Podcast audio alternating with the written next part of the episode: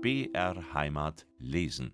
Drei Wochen waren vergangen seit jener für Pauli und Loni so verhängnisvollen Hochzeitsfeier. So manches war inzwischen geschehen. Noch am Abend der Hochzeit hatten die mit Pauli befreundeten Burschen ein kleines Nachspiel aufgeführt im Verein mit Muckel, der allerdings dabei etwas wider seinen Willen beteiligt war.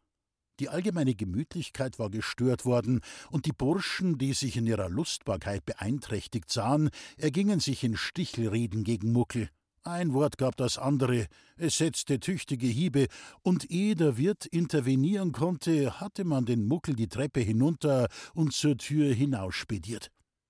Als man dann acht Tage später im Dorfe vernahm, Muckel hätte sich mit einer reichen Bauerntochter aus einem benachbarten Dorfe versprochen, die als eine böse Sieben bekannt war, erregte das recht wenig Aufsehen. Spitzige Worte für den neugebackenen Bräutigam gab es freilich in Hülle und Fülle. Ebenso sehr, wie Muckel seit jenem Hochzeitstage an Beliebtheit verloren hatte, ebenso viel hatte Pauli bei allen an Zuneigung gewonnen. Es schien auch, als wäre er längst mit sich zur Ruhe gekommen und hätte alles verschmerzt. Tag für Tag, von früh bis in die sinkende Nacht stand er an seiner Schnitzbank, und die Arbeit wuchs ihm unter den Händen hervor. Das Wirtshaus hatte er seit jenem Tage nie mehr betreten. Des Mittags ließ er sich sein Essen durch die Kellnerin herüberbringen, ebenso des Abends seinen Krug Bier, und während er ihn leer trank, saß er am Bette Lendels, der langsam seiner Genesung entgegenschritt. Der Unfall, der den Alten betroffen hatte, in der Lesart, als wäre er gestürzt und hätte sich dabei verwundet, war bald auch im Dorfe bekannt geworden.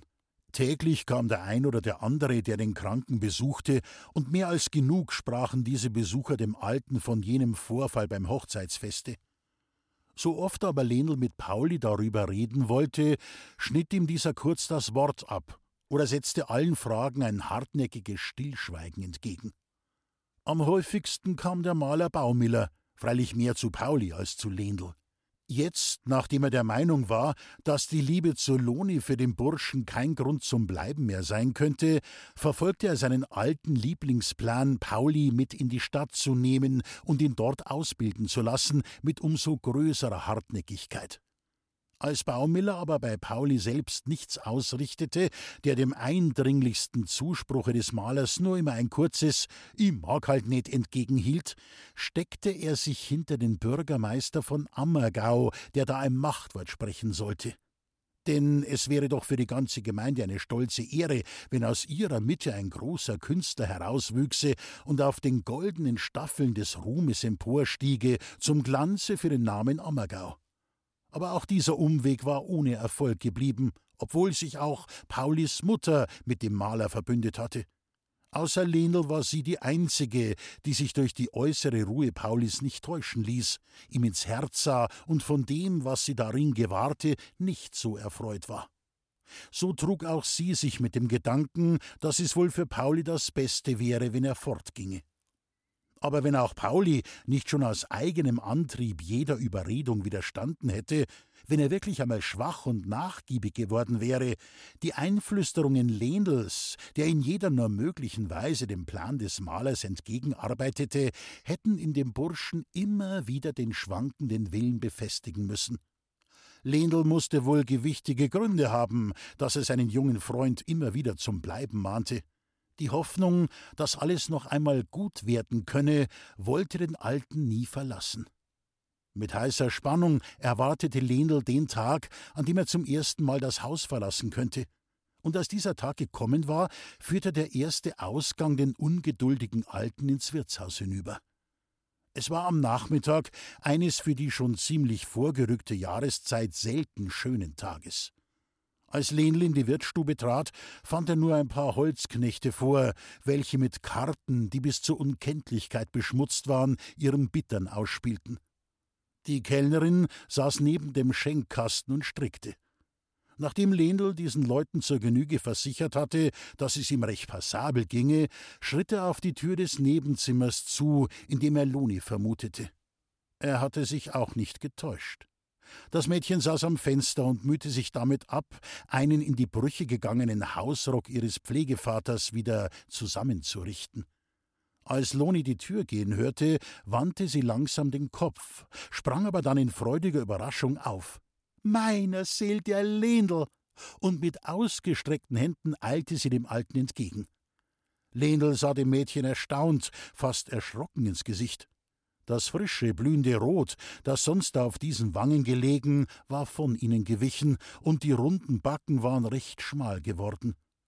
Ja, wie geht's dir denn, du armer Kerl? so plauderte Loni weiter. Was macht denn dein Kopf? So am dicken Schädel schaut nicht leicht was. Wie geht's denn aber dir? Schaust nicht gar gut aus? Hab allerweil Zeit lang gehabt nach dir und hab glaubt, du besuchst mir einmal. Loni wandte sich ab und machte sich am Tische zu schaffen. Ich wär schon kommen, wenn, aber, wenn, aber. Ja, so. In das Haus, wo ich gelegen bin, gehst halt nicht eine, gell? Du hast wohl gehört, gab Loni mit gepresster Stimme zur Antwort.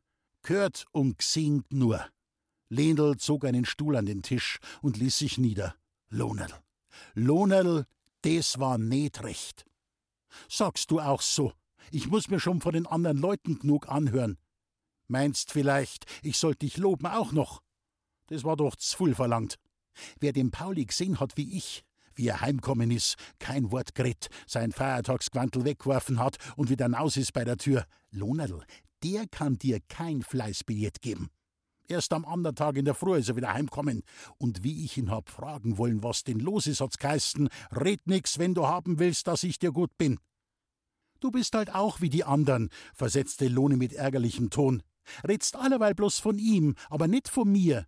Hab mich schon so gefreut, dass ich mit dir über die dumme Geschichte diskurieren könnt. Derweil ist es auch nix. Sie trat vom Tisch weg an das Fenster und nahm ihr Nähzeug wieder zur Hand. Jetzt ist halt aus, seufzte sie tief auf und begann zu nähen. No, meinte Lendl und blickte forschend nach dem Mädchen, des möchte ich grad doch nicht so steif behaupten. Denn was einmal die richtige Lieb war, die bleibt's auch, mag da geschehen, was will. Loni warf den Kopf in den Nacken. So? rief sie erregt. Du hast ihn halt nicht gesehen, wie er da gestanden ist und gret hat. Das richtige Mannsbild, wie man sich's denkt. Und wie er gesagt hat, jetzt wann's sagst, zwischen uns ist nix und zwischen uns wird nix, nachher kannst recht haben.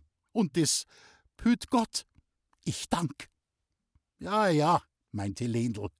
Das will ich schon glauben, aber wenn auch bei ihm, wie ich meins, Eis noch zum Brechen wär. Du kannst ihn ja doch nimmer mögen. Na, nie, fuhr Loni auf, lieber Stern. Im gleichen Augenblick öffnete sich die Tür und der Maler Baumiller trat ein. Die üblichen Begrüßungen wurden gewechselt und wieder einmal musste Lehnle ein halbes Dutzend Fragen nach seinem Befinden beantworten. Dann verließ der Alte das Gemach, um auch dem Wirte ein Grüß Gott zu sagen. Über alles Mögliche plauderte der Maler inzwischen mit Loni. Plötzlich, mitten im Gespräch über das schöne Wetter, neigte er sich über die Lehne des Stuhles, auf dem sie saß, und sprach ihr ins Ohr: Sag einmal, Lonerl, könnt man jetzt mit dir nicht einmal ein gescheites Wörtel reden? Man müsst's halt probieren. Wegen meiner und wegen dem Pauli.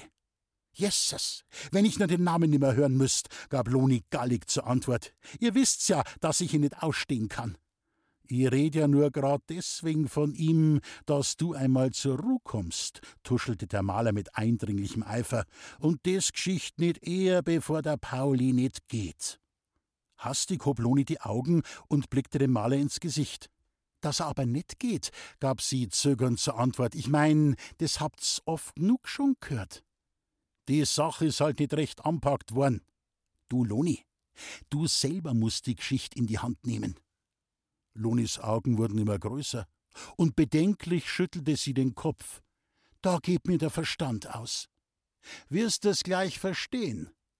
Baumiller zog einen Stuhl zu Loni ans Fenster, ließ sich ihr gegenüber nieder und fasste ihre beiden Hände.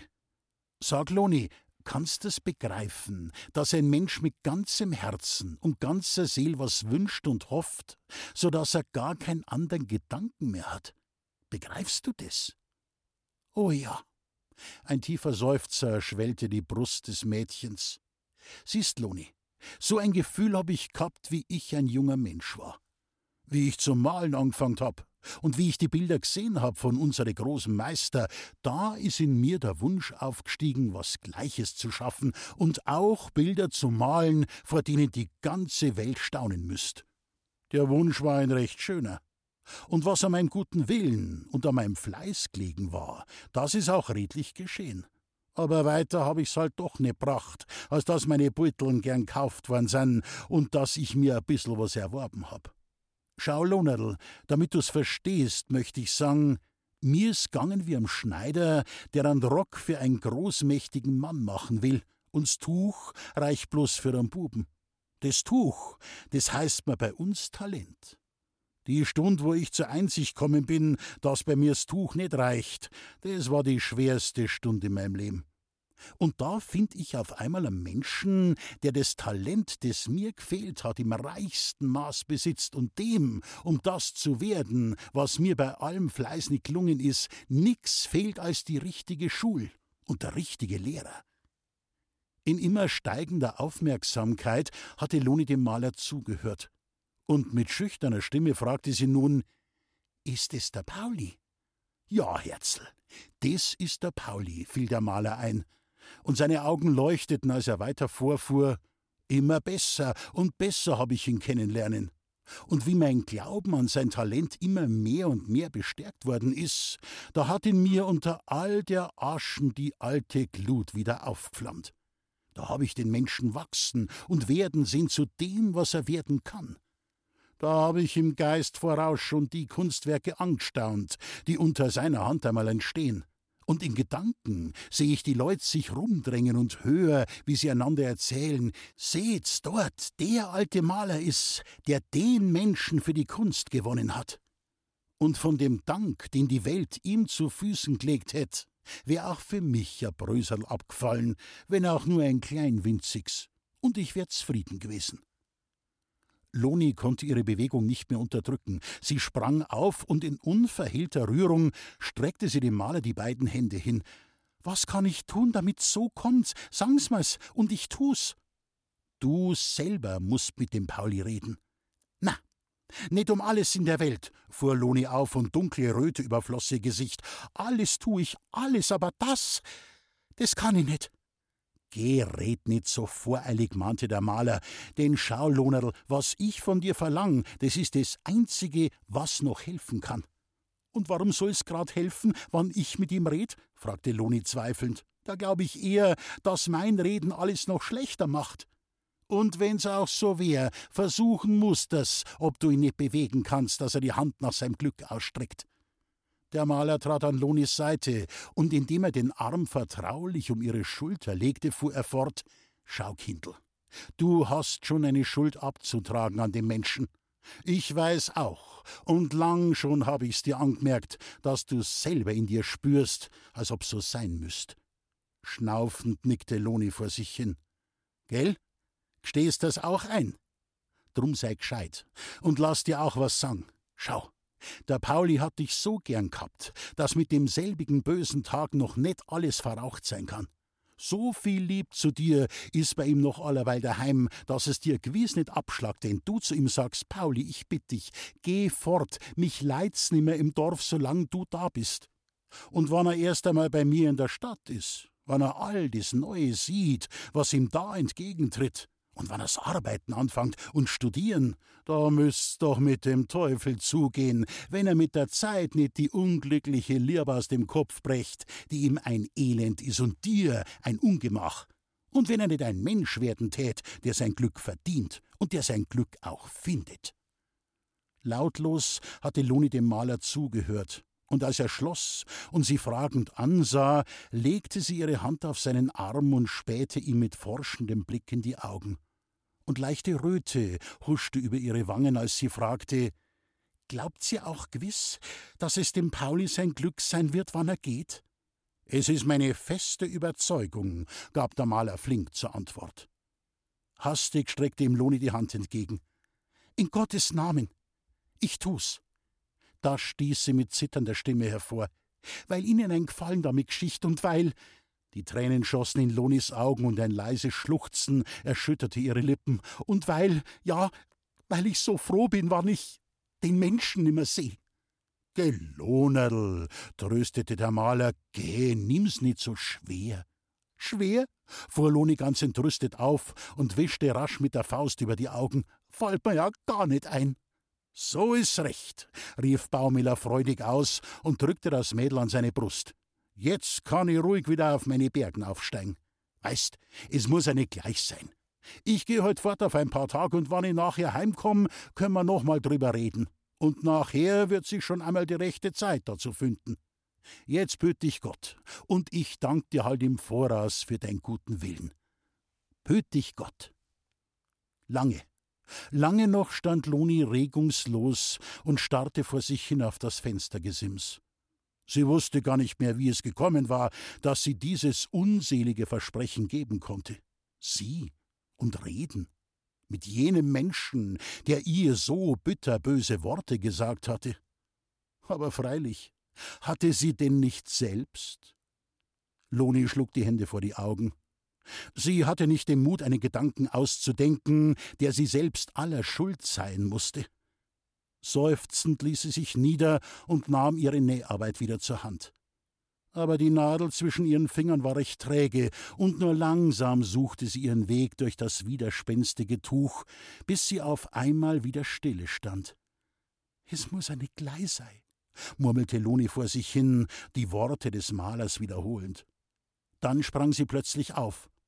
Wohl muss es gleich sein, denn ein altes Sprichwort sagt, man muss das Eisen schmieden, solang's heiß ist. Sie eilte zur Tür und rief hinaus: Resel! Die Kellnerin kam und fragte: Was magst? Geh um mit zum Pauli und sag ihm, er soll gleich auf der Stell daherkommen. Der Herr Baumille hätt was Wichtiges mit ihm zu reden.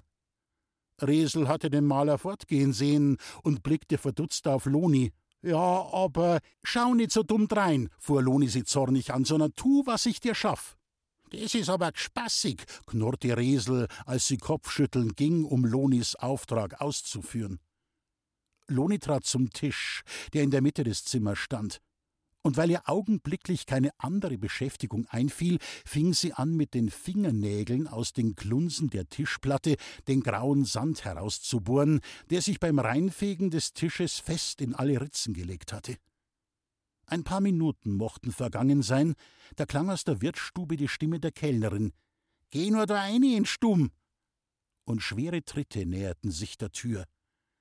Heilige Mutter Gottes, steh mir bei, flüsterte Loni, da ist er schon.